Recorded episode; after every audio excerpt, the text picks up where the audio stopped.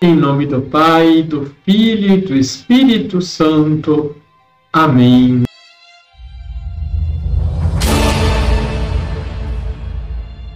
Olá, tudo bem com você? O dom do Espírito Santo foi concedido em abundância à Igreja e a cada um de nós, para podermos viver com fé genuína e caridade operosa, para podermos espalhar as sementes da reconciliação e da paz. Papa Francisco. Liturgia, diária. Com alegria celebramos a solenidade de Pentecostes. Pentecostes é o aniversário da Igreja. Ela nasce sob o sopro do Espírito Santo. O Ruá, em hebraico, e Pneuma, em grego.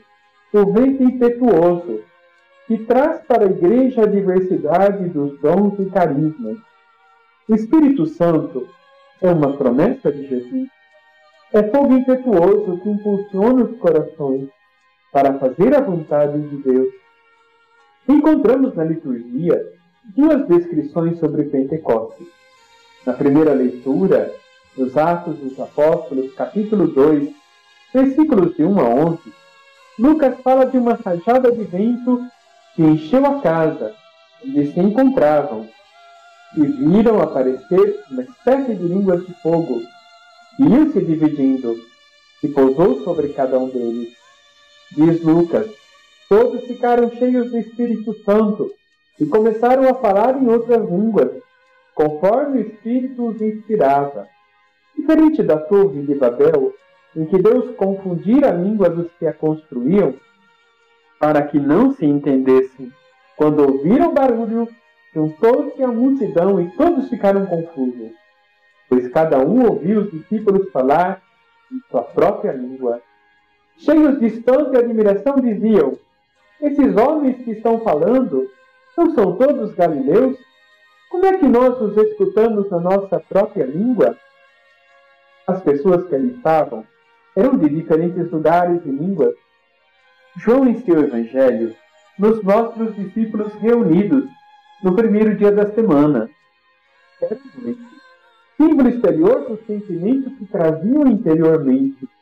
Estavam com medo, e as portas do lugar em que estavam se encontravam fechadas.